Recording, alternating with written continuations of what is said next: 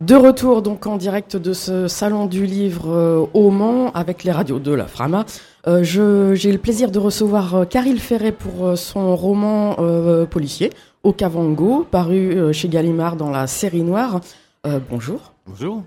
Votre roman donc se passe dans une réserve africaine. Vous détaillerez peut-être un peu mieux tout à l'heure, donc plutôt en Afrique australe.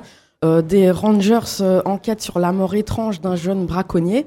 On y suit donc l'histoire de ces rangers qui vont enquêter, euh, mener l'enquête, donc notamment au cœur d'une réserve, le Wild Bunch, euh, tenu par un certain John Latham, euh, qui vit au cœur donc de cette réserve avec des San, les autochtones en fait de, la région. déjà, pourquoi Wild Bunch? Je connais la réponse, mais un hommage au, film de Peckinpah, Sam Peckinpah sorti en 69. La, Horde sauvage en, français. Euh, moi, j'aime bien, j'adore le cinéma américain des années 70. Parce qu'en fait, pour une raison assez simple, c'est que euh, suite à Bonnie and Clyde euh, et Easy Rider, deux, deux, de mes films cultes, on va dire, mm. les, les, pendant voilà dix ans, jusqu'à Star Wars, en fait, les, les, réalisateurs ont eu le final cut sur les, sur les films, c'est-à-dire que c'est eux qui choisissaient mm. la fin du film et non pas les producteurs. Et du coup, ça a fait des films euh, écolos, sauvages, avant-gardistes, avec des vraies créatrices et créateur de, de, de, de, films.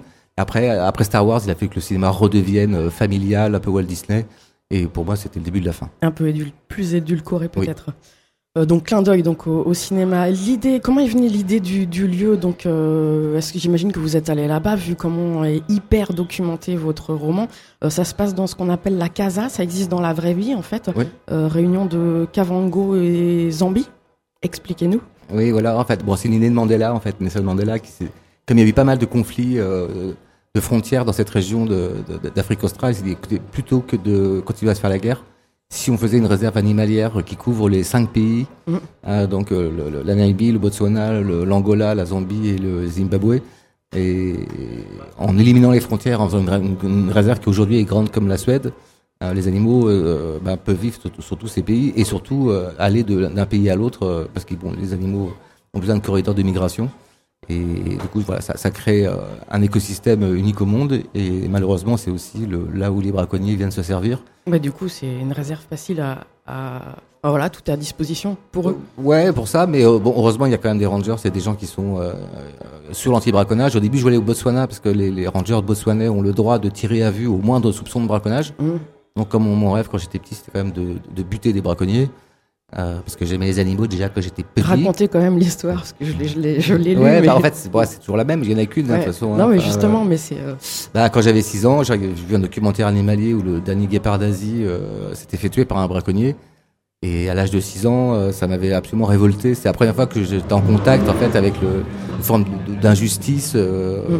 Parce que voilà, un, un guépard, c'est, à la fois c'est beau, c'est gracieux, c'est assez bête de liberté. Et, et je trouvais ça absolument révoltant. Et puis j'ai gardé mon âge mental de 6 ans. Euh, donc le lendemain matin, quand j'étais absolument inconsolable, j'ai refusé de, de, de, de, manger. Enfin, vraiment, j'étais, ouais, j'étais, je pleurais tout le temps en fait. Quoi. Et le lendemain matin, j'avais trouvé ma vocation. J'ai dit à mes parents, quand je serai grand, je serai tueur de braconnier.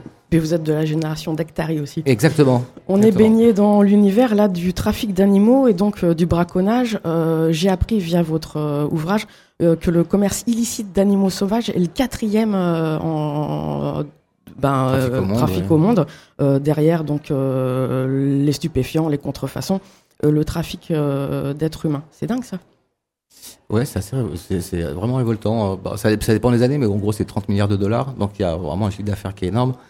Et du coup, maintenant, c'est des mafias. En fait, c'est des mafias organisées. C'est pas des, c'est pas le, le, le, villageois qui va aller euh, avec sa sagaie euh, tuer une girafe. C'est pas mmh. ça du tout. Hein. Il y a toute une bourse phonique qui vient de, de Hong Kong et, euh, et, voilà. Donc, ils amènent des tueurs, des tueurs professionnels, des gens de chez Wagner ou autres, hein, enfin des mercenaires de guerre en fait, qui viennent tuer les animaux parce que ça, ça vaut cher. Et puis plus euh, bon, il y en a, plus ils sont chers, et, et, et, plus ils sont chers, plus ils sont braconnés. Donc la logique capitaliste veut qu'à la fin, il n'y ait plus d'animaux sauvages. Ouais, c'est ça, c'est le cercle vicieux aussi du, du trafic, et puis euh, donc euh, qu'on qu peut observer dans, dans ces réserves. Euh, la stupidité aussi, justement, c'est peut-être l'utilisation qui en est faite en grande partie, l'utilisation de la kératine, donc les, les cornes. Ouais, les cornes de rhinocéros. Ouais, aujourd'hui, ça vaut plus cher que l'or, hein, mmh. le, le, le, le, prix, enfin, au kilo de, de, la, de la corne de rhinocéros. Effectivement, bon, c'est dans la, la pharmacopée euh, chinoise. C'est soi-disant pour soigner l'impuissance. Euh, alors que c'est, la kératine, c'est de l'ongle. Hein. Donc vous pouvez vous ronger les ongles, vous n'avez pas être sexuellement tellement puissant. Mais c'est des croyances et les gens ont besoin de croire en, en tout et n'importe quoi. Et en l'occurrence, euh, de la queue rhinocéros. Mais quand c'est pas la queue rhinocéros, c'est euh, des griffes de lion ou de tigre. Toujours des trucs pour euh, la virilité. Mm. disant la virilité, quoi. Donc pour moi, c'est aussi du virilisme, en fait. Oui. Est-ce que le polar justement n'est pas prétexte aussi à dénoncer en fait ce qui vous tient à cœur? Donc là, les animaux sauvages. vous nous présentez donc dans de, très détaillées descriptions leurs mœurs, leur façon dont est régie en fait leur société. Euh, est-ce que c'est un moyen aussi de mettre en exergue euh, bah, les relations entre les animaux et puis bah, par rapport à nous aussi les relations entre êtres humains? Faire un, parallèle bah, complètement. Enfin bon, pour moi, le polar c'est toujours un prétexte. Mm. Mais, mais j'aime bien moi l'idée de tourner les pages et qu'on veuille savoir, enfin que le lecteur se demande qu'est-ce qui, va arriver en tout cas. Ouais, l'intrigue quand même. L'intrigue, ouais, ça peut un minimum quoi. Mais je trouve que donc le polar est un bon, un bon vecteur en fait pour euh, faire tourner des pages. Mais dans les pages, euh, il y a plein de surprises, que j'ai, des choses que j'ai découvertes euh, sur place et que je vais bien retranscrire dans, dans, les, dans mon roman. Mais l'idée, c'est, comment vivre ensemble, en fait. Quoi. Comment vivre ensemble entre les animaux, avec les, enfin, les animaux et les hommes ensemble. C'est-à-dire que on, on, le voit bien en Europe, euh, dès qu'il y a des loups qui arrivent quelque part, mm. au bout d'un moment, très vite, il faut les tuer. Mm. quand il y a un ours, ah, très vite, il faut le tuer parce que il y a trois brebis qui sont et bon, ça, cause, ça pose des problèmes. Mais euh, par contre, aux Africains, on leur dit euh, vous, euh, vous vous débrouillez, hein, vous démerdez. Nous, enfin les Africains sont pas très contents, hein, mm. Parce que quand, quand on leur dit bah on va faire des réserves et puis vous vous dégagez des réserves parce qu'on va mettre tel et tel animal, ils disent bah, vous êtes gentils les mecs, mais comment vous faites chez vous? Vous êtes incapable de, de, de, de, préserver vos espèces et vous allez nous imposer. Mm. De, de, préserver les nôtres. Donc après, on peut aussi voir midi à notre porte aussi. Le patrimoine de l'humanité. Euh, ça permet aussi de glisser quelques mots, par exemple, sur la, pour pouvoir dénoncer en fait la, condition des, des, des, femmes africaines. En quelques phrases, comme ça, c'est glissé euh, parcimonieusement dans votre Ouais, alors c'est toujours difficile de parler des femmes africaines parce qu'il y a mm. plein de pays euh, complètement différents, mais il y a quand même des vecteurs assez communs. je prends l'avortement parce que c'est quand même un truc, un peu le, la base de la, de la, maîtrise de son propre corps. Et euh, bah, en Afrique, selon les années, selon les, les, les divers gouvernements, euh, il y a quand même peu de, de, pays où on a le droit, ils sont peut-être trois ou quatre dans toute l'Afrique à avoir le droit d'avorter. Donc les femmes ne sont pas propriétaires de leur corps.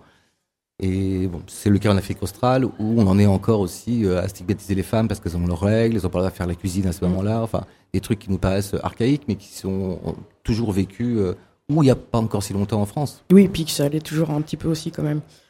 Euh, on connaît votre amour de la musique. Est-ce que c'était important, indispensable, j'allais dire, de faire ne serait-ce qu'une petite référence de votre histoire? Euh, Donc moi, j'ai évidemment été interpellée par les paroles de Who Killed Mr. Moonlight? euh, de Bauhaus. ça dénote aussi avec l'ambiance musicale locale portée plutôt sur le Kwaito. c'est ça. Vous pouvez nous, raconter peut-être cette... Bah, la référence à bah, oh, c'était, euh, bah, c'est ma, ma, génération hein, qui était plutôt mm. rock. Et comme le personnage de, de John qui tient la, réserve privée, qui est blanc, il a cet âge-là. Lui, il est pas, euh, il, il, il, vit aussi un petit peu avec son, euh, avec sa jeunesse. Mais en Namibie, la musique, c'est plus le, ouais, c'est une sorte de rap reggae, euh, slam. Mm. Enfin, c'est un, rythme très, ouais, un rythme local en fait, quoi, qui est, mais qui est plutôt assez doux. En fait, quoi. Même s'il y a des, des revendications, parce qu'il revendique aussi, parce que le d'État le Kavango, euh, qui est patrimoine de l'humanité, enfin mmh. protégé par l'UNESCO normalement. Euh, bah, ah, on a trouvé, on a trouvé du pétrole. Ah, bah tout à coup, euh, c'est moins protégé quoi. Donc il y a beaucoup d'artistes qui se mobilisent aussi pour les causes écologiques et un petit peu pour les femmes aussi. La, musique aussi un vecteur de, de contestation en tout cas. Mmh. Vous êtes allé, parce que du coup je vous ai posé deux questions en une au début, vous êtes allé, vous, vous êtes rendu sur les lieux pour travailler ce, cet ouvrage. Comment ça se passe dans votre écriture? Comment vous, allez là-bas? Vous mettez combien de temps à, produire en fait euh, votre roman Bah donc avant de partir, moi je fais une documentation qui est assez euh, complète euh, sur l'histoire, la sociologie, qui vit là, l'ethnologie. Donc quand j'arrive dans un pays en général, l'histoire politique, je suis assez au courant théoriquement en tout cas des, des problématiques locales. Mmh. mais après je choisis des j'ai un premier voyage qui est on va dire un peu de repérage et puis je, je vois les scènes qui pourraient intervenir dans le livre. Après, je rentre, je reste à peu près un mois, et puis après, je rentre en France et j'écris, euh, on va dire un an et demi en gros. Quoi. Mmh. Une fois l'histoire, elle est à peu près en place, et je sais, euh, voilà, j'ai un panorama en tout cas assez complet de, des problématiques locales. Je retourne sur place, mais là, vraiment sur les lieux du sur les lieux du livre en fait quoi. Et là, bon là, je suis une vraie éponge, et, et là, je, je, voilà, je découvre Vous plein de choses. que, ouais, et, et là, le, tout, tout augmente en fait. Jusqu'à, puis après, j'ai écrit encore six mois quoi, en gros. Donc c'est un processus qui dure deux ans et demi. Vous avez un projet en... à venir? Un autre voyage du coup? Bah oui, parce qu'en fait, dans l'édition, quand, Mm. le, quand le, c'est comme au cinéma, hein, quand, quand le, le, le- roman ou le, le film sort, euh, ça fait longtemps qu'il est fini. Donc Mm. là, je l'ai, je l'ai fini il y a presque un an, en fait. Donc du coup, j'ai eu le temps de, de partir aux îles Féroé, où il y a Ah oui. euh, des massacres de, de, de Mm. cétacés de, et de baleines. Un procédé qui s'appelle le grind, en fait, qui est une sorte de pêche à la balle, complètement sauvage, en tout cas. Et ce sera le pendant, on va dire, aquatique, euh, qui est un prétexte pour parler de l'état des océans, en fait. Quoi. Donc, ces deux livres, Gavongo et, et le prochain, sont un peu un diptyque, euh, à la fois écologique, et, mais euh, quand même avec euh, pas mal de, de rage, quoi. Ça reste un polar. Ouais. Caril Ferret, merci beaucoup. On vous recevait pour Locavango, paru euh, euh, chez Gallimard, série noire.